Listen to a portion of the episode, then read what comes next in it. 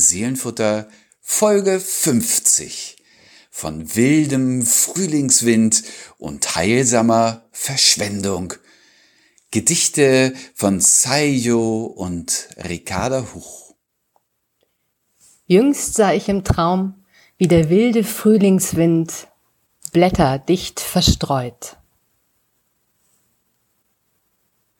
Hallo, herzlich willkommen da draußen an den Endgeräten zur Seelenfutterfolge. Ja, es ist die 50. Susanne Gasowski und ich haben äh, jeweils in unseren äh, Büros, in denen wir sitzen, Susanne, du bist in äh, Tating, auf einer steht ich in Husum, unser, wir haben unsere goldenen Krönchen aufgesetzt. Zur 50. Folge ist es zu fassen.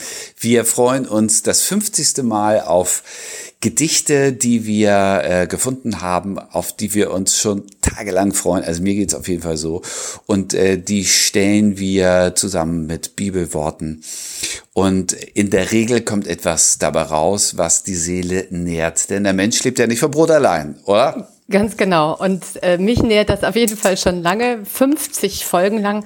Und was haben wir nicht alles schon erlebt in diesen 50 Folgen? Zwei wirklich ganz tolle Gäste haben wir begrüßen dürfen. Das fand ich äh, spannend. Letzte Woche ja auch, äh, nein, nee, letzte Woche doch mit Daniel Kaiser. Das fand ich ähm, sehr aufregend, hat mich unheimlich weitergebracht.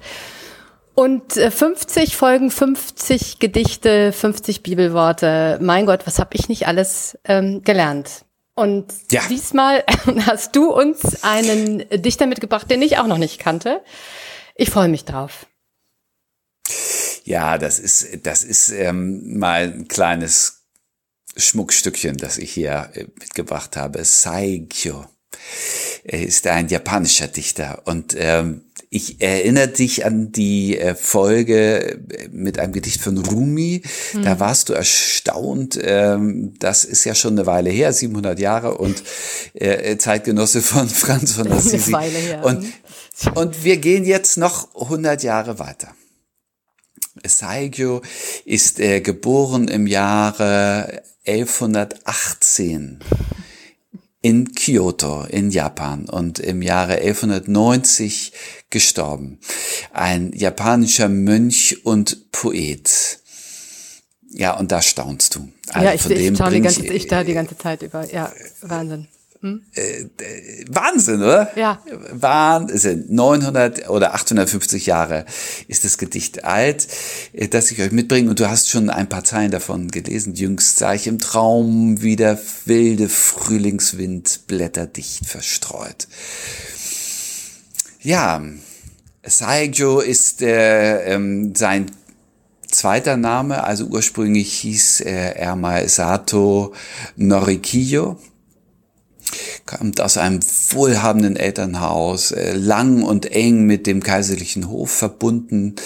Er, ähm, er hat eine klassische Ausbildung genossen, zu der natürlich dazu gehörte die Dichtkunst und die Kunst äh, des Bogenschießens, also mit Pfeil und Bogen umzugehen. Und er startete eine Karriere am Hof, so wie das eigentlich in seine DNA und in seine Familiengeschichte geschrieben war. Dann mit, 13, mit 23 verlässt er alles, verlässt er sein Leben, verlässt er seine Frau, seine Kinder, seinen Beruf und seinen Stand und wird buddhistischer Mönch. Okay. Und bekommt einen neuen, wählt sich einen neuen Namen. Mhm. Saikyo und beginnt ein Leben als Wanderer und als Dichter. Und unterwegs fallen ihm die Verse zu und die trägt er vor. Und ähm, das ist das Urbild des wandernden Poeten oder des dichtenden Mönchs. Mhm. Er hat einen großen Einfluss gehabt auf die spätere japanische Dichtung. Also er wird in Zusammenhang gebracht mit Sogi und vor allen Dingen mit Basho. Also 15. Jahrhundert, 17. Jahrhundert, äh, soweit strahlt er aus. Äh, und hat eben geschrieben und gelebt im 12. Jahrhundert. Und das, was ähm, seine Gedichte ausmacht, äh, ist eine ganze Kunstgattung. Und ich gestehe dir, Susanne, seit einem halben Jahr schleiche ich eigentlich herum um Haiku-Gedichte. Und ja. ich möchte immer mal ein Haiku mitnehmen. Die, die haben sich mir überhaupt erschlossen vor zehn Jahren im, im Kontext äh, der Katastrophe von Fukushima. Äh, und äh, da durfte ich mitwirken bei so einem japanisch-deutschen Kunstprojekt und habe Haikus das erste Mal kennengelernt und finde es großartig. Also eine extrem reduzierte Sprachform. Haikus sind in ihrer strengsten Form Dreizeiler. Fünf Silben, sieben Silben, fünf Silben. Und äh, also insgesamt ein 17-Silben-Gedicht, so immer aufgebaut in jedem Haiku. Und es gibt eine Vorgängerform, sozusagen den älteren Bruder, das ist äh, das Tanka-Gedicht. 57577, also ein Fünfzeiler ähm, in, in dieser Versform und insgesamt 31 Silben und in der späteren, noch reduzierteren Form werden die letzten beiden Zeilen ausgelassen. Ich habe dir mitgebracht einen, äh, ein Tanka-Gedicht mhm. und ähm, ich glaube, was diese Gedichte generell auszeichnet, ist äh, das Wechselspiel zwischen einer ganz konkreten Beschreibung und einer flüchtigen Andeutung. Das ist sozusagen die, die Kunst und das ist die Kunst der Leerstelle. Also ähm, etwas offen zu lassen, was jede Leserin selbst ergänzt und vollendet. Es erinnert ein wenig an äh, diese klassische japanische Tuschezeichnung ja, mhm. du, du, kennst diese ja, Art die äh, ja. zu malen. Die besteht ja auch nur aus Andeutungen mhm. und aus ganz viel äh, leerer Fläche. Und trotzdem ist das Bild äh, vollständig und, äh, und, und harmonisch rund komponiert. Es fehlt nichts in dieser Andeutung. Das Material des Haikus und des äh, Tanka-Gedichts ist immer eine Naturbetrachtung. Also die Seerose, der Regentropfen, der Mond. Manchmal spielt eine Alltags Situation rein, aber es geht äh, immer vom Konkreten in, in Grundsätzliches rein. Es ist ein Spiel, es ist eine Andeutung, es ist eine Skizze. Und plötzlich stehst du aber in, die, in dieser, in dieser Andeutung in ganz grundsätzlicher äh, metaphysischer Tiefe. Dieses, dieses Schillern ist es, glaube ich, was mich so fasziniert daran eine Übersetzung von äh, diesen japanischen Gedichten ins Deutsche ist eigentlich nicht möglich. Mm, das denke ich. Ich sehe aber davon ab, es hier auf Japanisch vorzutragen. Wir kennen das Übersetzungsproblem Wir ja. Danken also dir sehr. Ja, ja, ja, es ist ja sonst ist es ja. Also da. Hm. Du erinnerst dich an Neruda-Gedichte, wo wir schon sagten, wie soll das eigentlich gehen? Ja, Oder ich, an ja. äh, eben Rumi, also aus dem Arabischen ins Deutsche. Und hier ist es im Grunde genommen, wenn du, wie wenn du eine japanische Tuschezeichnung hast und du überträgst sie ähm, in Ölmalerei. Also Ja. die japanische Tuschezeichnung hat keine Perspektive, das macht sie aus, sie ist, ist äh, zweidimensional. Und dann in europäische perspektivische Ölbilder. Äh, das ist extrem schwer, aber es ist auch wahnsinnig reizvoll. Jetzt also dieses Gedicht, das keinen Titel hat, Haikus haben keine Überschrift. Ähm, und dieses Tanka-Gedicht mit fünf Zeilen geht so. Jüngst sah ich im Traum, wie der wilde Frühlingswind Blätter dicht verstreut, und mein Herz ist immer noch ganz von Bangigkeit erfüllt. Saikyo. Das Schöne an dieser Übersetzung ist, dass diese, diese Silbenfolge 5, 7, 5, 7, 7 auch im Deutschen Ja, tatsächlich das habe ich, ich habe das mitgezählt. Ich habe das mitgezählt Ja. und finde das, äh, finde das äh, unglaublich. Was für eine, was für eine Übersetzung. Wie, ähm, wie kunstvoll muss das sein? Das ist so kurz. Äh, man möchte es am liebsten direkt nochmal hören. Äh, was, ähm, was bis auf die Tatsache, dass es eben diese Form hat, dass du uns das die ganze Zeit schon, schon einmal näher bringen wolltest. Was daran hat dich dazu bewogen, es, es heute zu, zu nehmen, es uns heute vorzustellen? Wir sprechen in einer, sagen wir mal, Vorfrühlingssituation und, äh, und Frühlingsluft äh, schlängelt sich hier schon ein bisschen durch Nordfriesland. Der Frühling ist in diesem Gedicht ein Unruhebild. Hm. Und das, äh, das mag ich, also das hat mich erst verstört und dann eben fasziniert. Der, der Wind trägt Blätter vor sich her. Ähm, was sind das für Blätter? Das können nur Herbstblätter sein. Also ja. äh, runtergefallen, alte Blätter, alte die Blätter, der Wind vor sich her treibt. Und dieser Wind ist wild. Der wirbelt alles durcheinander. Und ähm, also das, da ist unglaublich Kraft drin. Das ist eruptiv, es ist aufregend, dieser Frühlingswind. Und ähm, das führt irgendwie nicht zu, zu so einem Aufhellen, sondern zu einer Bangigkeit oder zu einer Erschütterung. Es ist nicht lieblich, dieser Frühling, sondern ähm, er zieht mich aus meiner Komfortzone, er zieht mich aus der Balance. Es ist ein Risiko. Leben mhm. heißt Risiko. Ja. Das finde ich, äh, ist hier drin in aller Dichte äh, ähm, komponiert. Ja. Ähm, das, die, das Traumbild vom Frühlingswind äh, verliert allen Charme und alle, äh, alle Weichheit und ist eine große Verstörung. Ja, ja, so, genau so lese ich das auch. Das ist, äh, ich, ich finde gerade das Letzte und mein Herz ist immer noch ganz von Bangigkeit erfüllt. Es ist, es ist, Bangigkeit ist ja auch ein, ein schönes Wort, auch wenn ich, ich würde, würde gerne mal wissen, was, was das, wie das Ganze auf Japanisch klingt. Ähm, aber diese, die, diese Angst oder diese Verzagtheit, die der wilde Wind ähm, und dieser neue Frühling auslösen äh, kann oder können, das, äh, das kennt man auch und das kann ich sehr gut nachvollziehen.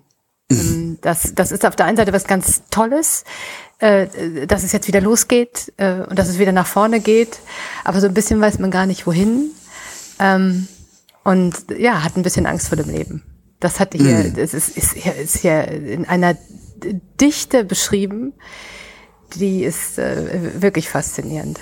Sehr. Mm ganz, äh, ganz, ganz toll. Also auch wenn es schwer ist. Ich meine, man stellt sich das, äh, wie, wie, wie schwierig muss das sein, diesen japanischen Text in seiner, in seiner Dichte und in seiner, wahrscheinlich auch in seinen Bildern ähm, äh, tatsächlich so, so zu transportieren. Da, da, das, ähm, meinst du, davon gibt es mehrere Übersetzungen? Oder weißt du das? Ja, ich bin überzeugt, aber ich ja. kenne keine, keine äh, alternativen Übersetzungen davon. Mhm. Ähm, und ich glaube, es ist wirklich ähm, ähm, ein Eintauchen in diese, in diese Welt, in die Welt der japanischen Kultur, die ja. nötig ist, äh, um um, äh, um die Seele dieses Gedichtes zu treffen. Was übrigens ähm, ungefähr seit 130 Jahren in der deutschen Literatur immer mehr beschäftigt hat. Also Rilke war mhm. total fasziniert von den Haikus. Er hat auch drei Haikus geschrieben. Mhm. Äh, zwei auf Französisch, eine auf Deutsch. Und seine Grabinschrift wird auch sozusagen in, in Bezug gesetzt äh, zur, zur Haiku zum, zum Heiko-Rhythmus. Mhm. Äh, und ähm, das leuchtet mir ein, dass es um die Jahrhundertwende, um 1900 auch eine Faszination der gegenüber der japanischen Kultur gegeben hat, ja. ähm, äh, in der diese dieses reduzierte, also ich sag mal, als als, als Klischeebegriff Bauhaus. Also diese, mhm. diese, diese Klarheit, dieses Schlichte, dieses äh, Eindeutige mhm. in der Uneindeutigkeit, aber in dem in, den, in, in dieser kleinen klaren Form, dass das ähm, auch Leute wahnsinnig begeistert hat und äh, seitdem immer mal wieder so ähm, kleine Wallungen in der deutschen Literaturgeschichte zu finden sind, wo sich Leute daran versuchen. Aber ich finde es heute schön, dass wir mal an einem Original stehen. Und ich, ja. ich will noch mal sagen, äh, Susanne, es ist ja, ähm, dieses Frühlingsbild ist auch ein Drama. Das ist das Drama des Herbstblatts, das, das gefallen ist und das jetzt äh, sozusagen in seinem letzten Weg äh, von diesem verflixten Frühlingswind durch die Gegend getrieben wird, äh, bis es gar aus ist. Hm. Bis das, bis das Alte ganz weg ist, bis das Neue ja. seinen Platz findet. Ja. ja. Was ja. mir daran auch so gefällt, ist, dass es, äh, dass es tatsächlich so ein universelles Gefühl ist. Also wir sprachen ja gerade darüber, dass man, um so etwas zu übersetzen, wahrscheinlich auch tief eintauchen muss in die japanische Kultur, um aber dieses Gefühl zu verstehen, was darin ist, ähm, muss man nicht unbedingt Japaner oder Japanerin sein. Ja, das sind Gefühle, die, die, die sehr menschlich sind ja, ja. und äh, die in allen Kulturen funktionieren. Und das fasziniert und deswegen faszinieren Haikus wahrscheinlich auch so, weil sie diese diese diese ähm, menschlichen Gefühle so fokussieren ja. und so reduzieren und man sie sehr gut auch äh, in andere Kulturen transportieren kann dadurch. So ist es. Also sie mhm. treffen den ja, den, den, den innersten Nerv, Nerv als so ein Existenzial und deswegen funktioniert es auch äh, einem japanischen Gedicht aus dem 12. Jahrhundert ein Bibelwort ja, zur Seite zu stellen. Genau. Ja, ich habe äh, mich hat mich hat die äh, die Bangigkeit äh, tatsächlich so gepackt und ähm, ich wollte dem ein bisschen Hoffnung äh, äh, entgegenstellen, weil das steckt ja auch darin in in der Zeit, in der wir jetzt gerade sind und bin fündig geworden äh, äh, bei Römer 15 Vers 24 und der geht so. Der Gott der Hoffnung aber erfülle euch mit aller Freude und Frieden im Glauben, dass ihr immer reicher werdet an Hoffnung durch die Kraft des Heiligen Geistes. Hm. Ja, es kann, es kann, sein, dass der wilde Frühlingswind das Herz mit Bangigkeit erfüllt, ähm, aber Gott schenkt euch ähm, Hoffnung. Hm. Hm. Es, es gibt ein über die Bangigkeit hinwegkommen, ne? Genau, es gibt ein, es, genau, es gibt einen Schritt, Schritt darüber hinaus. Also wenn man, wenn man, ja, ja wenn man sich dem, wenn man sich dem öffnet, ähm, erfüllt es uns mit Freude und Frieden. Mhm. Genau. Ja. Und wahrscheinlich ist die Schrittfolge entscheidend. Also sich ja. einmal in die Bangigkeit zu stellen, wenn sie denn da ist, und sie auszusprechen und sie zuzulassen, um dann über sie hinwegzusteigen in dieses Bild der, der Freude und des Friedens hm. und der Hoffnung. Hm. Genau. Sehr schön. Magst du uns, magst du uns Haikyo noch einmal lesen? Gerne. Jüngst sah ich im Traum, wie der wilde Frühlingswind Blätter dicht verstreut und mein Herz ist immer noch ganz von Bangigkeit erfüllt. Saikyo. Ach, wie schön. Vielen Dank dafür. Ja, aber so gern. Du durftest dann weitersuchen. Ich durfte dann weitersuchen. Ich durfte, genau, du schicktest mir dieses Kleinod, dieses, dieses, äh, dieses reduzierte Gefühl und ich durfte, durfte, durfte mich sozusagen auf äh, die Suche begeben und ähm, bin fündig geworden, glaube ich, in einem völlig anderen Jahrhundert. Ähm, in, natürlich in, also in, in einer komplett anderen Kultur in Deutschland äh, des äh, 19. Äh, Jahrhunderts, 19. 20. Jahrhunderts. Ich sage mal, von allen Zweigen perlt der goldene Schaum. So beginnt und heißt auch, ist auch der Titel des Gedichtes, das ich uns mitgebracht habe. Es stammt von Ricarda Huch, die haben wir auch schon einmal kennengelernt, ich glaube sogar schon zweimal. Ähm, schon zweimal. Schon mhm. zweimal, genau. Aber äh, ich, sie hat ein solch reiches Werk hinterlassen, dass es, ähm, dass es sich lohnt, immer mal wieder bei ihr, bei ihr Unbedingt. schauen, finde ich, genau. Und äh, ähm, Vielleicht noch mal ganz kurz äh, so ein paar Eckdaten zu ihr. Sie ist äh, wurde 1864 äh, geboren, Tochter einer Kaufmannsfamilie, ähm, hat dann äh, Abitur in äh, Zürich gemacht äh, nach einer sehr unglücklichen Liebe, die sie aus Deutschland äh, vertrieb, hat äh, Geschichte, Philosophie und Philologie studiert, dann auch in der Schweiz und als erste Frau 1891 ähm, das Examen abgelegt äh, und hat danach sogar äh, promoviert. Man möge sich bitte vorstellen, dass Frauen in Deutschland erst so gegen 1920 tatsächlich Abitur machen durften und an die Universitäten gehen. Ähm, sie war, Ricarda Huch war, war streitbar, sie war mutig, äh, sie war innovativ, das zeigt ja auch ihr, ihr Lebensweg. Ähm, Und sie war auch erfolgreich, auch mit ihrer äh, Literatur, mit dem, was sie geschrieben hat. Ähm, 1926 wurde sie als erste Frau in die Preußische Akademie der Wissenschaften ähm, gewählt. Und sie war standhaft, mhm. das muss man sagen. 33 nach der Machtergreifung äh, der ähm, NSDAP ähm, ist sie sofort aus der Akademie ausgetreten und hat auch äh, aus ihrer Ablehnung gegenüber dem Nationalsozialismus äh, keinen Hehl gemacht, was natürlich dazu führte, dass ihre ähm, Gedichte äh, nicht mehr gedruckt werden durften ähm, und äh, sie, sie ähnliche Repressalien hatte wie viele äh, Künstler und Schriftsteller dieser Zeit. Sie ist äh, allerdings in Deutschland geblieben und hat weiter recherchiert, auch als Historikerin. Äh, und äh, ist dann 45 wegen ihrer mutigen Haltung ähm, und ihres Einsatzes, den sie dann auch gezeigt hat, weil sie da, dort geblieben ist, ähm, zur Alterspräsidentin des Thüringischen Landtags gewählt worden. Hm. Und ein Jahr später, 46, das habe ich auch schon mal erzählt, aber das ist schon spannend, da war sie immerhin schon 82.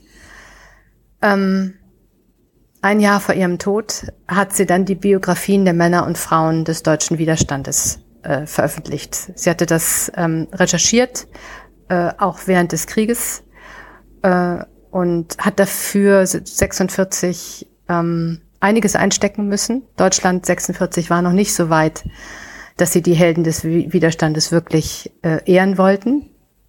Und ihr ist es zu verdanken, dass die Weiße Rose und die Geschwister Scholl ähm, und deren Heldentaten äh, für die Nachwelt, Nachwelt festgehalten worden sind. Hm. Sie hatte eine Tochter, ähm, sie war verheiratet, äh, sie lebte in Zürich, wie schon gesagt, äh, Bremen, Wien, Triest. Sie ist ähm, immer viel herumgezogen äh, und war aus vollem Herzen Autorin, Lyrikerin und äh, Historikerin, was für mich ja ganz schön ist, weil ich ja auch ähm, ein großes Herz für die Geschichte habe und starb 47 in Schönberg im Taunus. Und mitgebracht von ihr habe ich das Pendant des ähm, der Miniatur von Saikyo, hoffe ich, oder, oder die Ergänzung. Von allen Zweigen perlt der goldene Schaum. Von allen Zweigen perlt der goldene Schaum, auf allen Bäumen flammen Blütenbrände. Unzählbar lacht der Kuckuck durch den Raum. Frag ich ihn bang nach meiner Lebensende. Es blüht und lebt bis an der Erde Saum. Wird blühen und leben, singt er ohne Wände, als wäre Frühling nicht ein kurzer Traum. Auch du bist ewig. Spare nicht verschwende. Ricarda Hoch.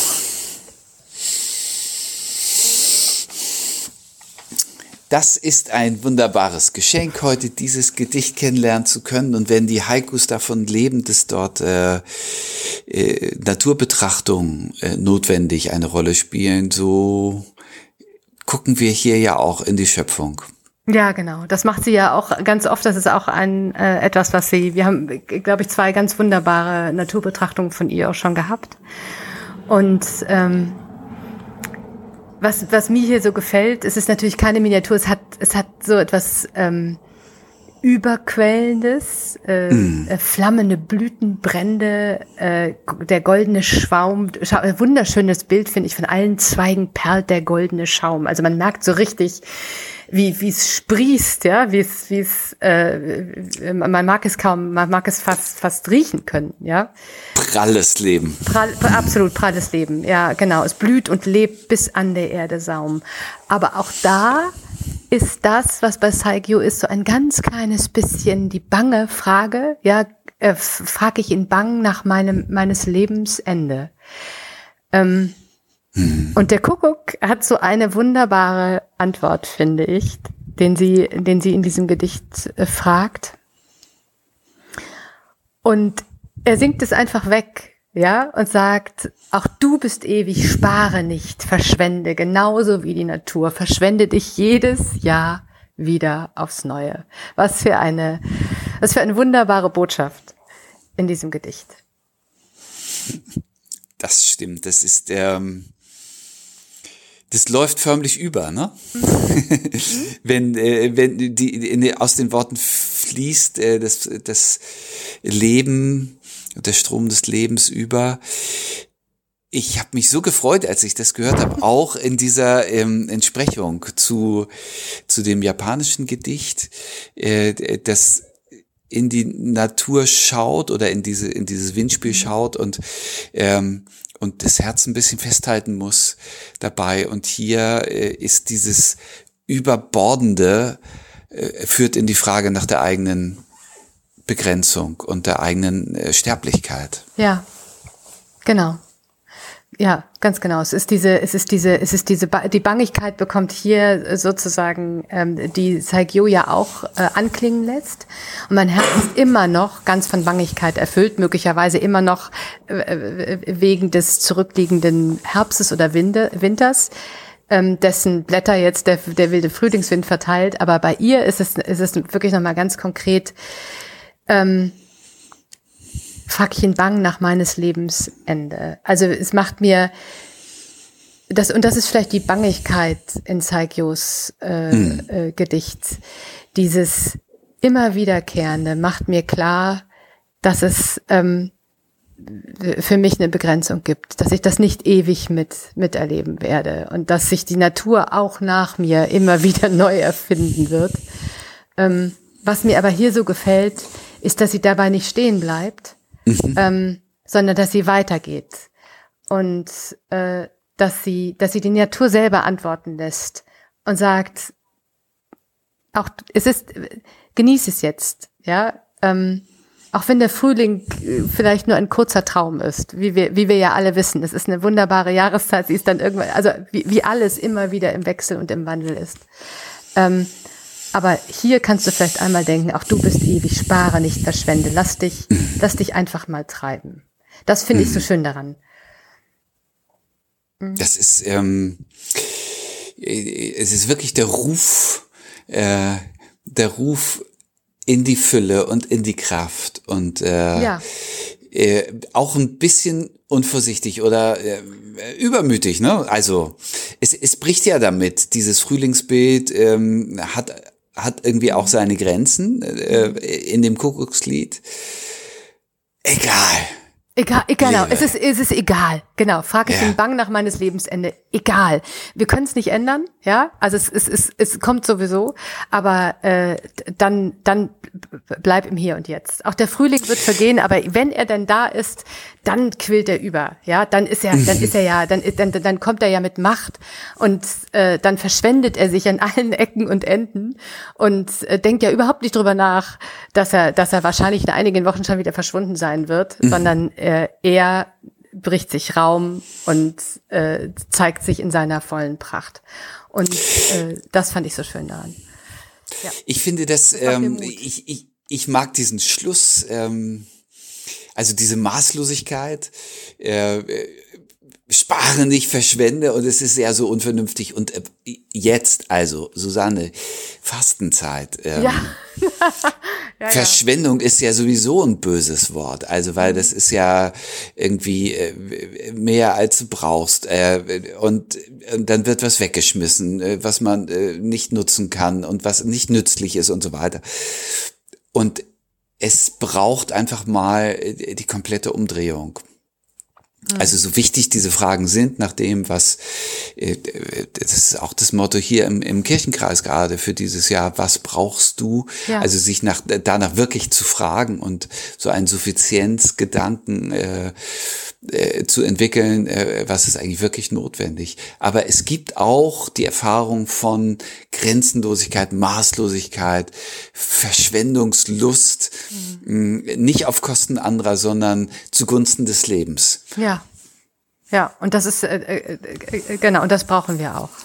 Also das ist, äh, das brauchen wir auch und, und brauchen wir auch vielleicht gerade um diese Bangigkeit, um, um um diese existenzielle Frage nach, nach seinem eigenen Leben, nach seiner eigenen Begrenztheit auch einfach mal hinter sich lassen zu können.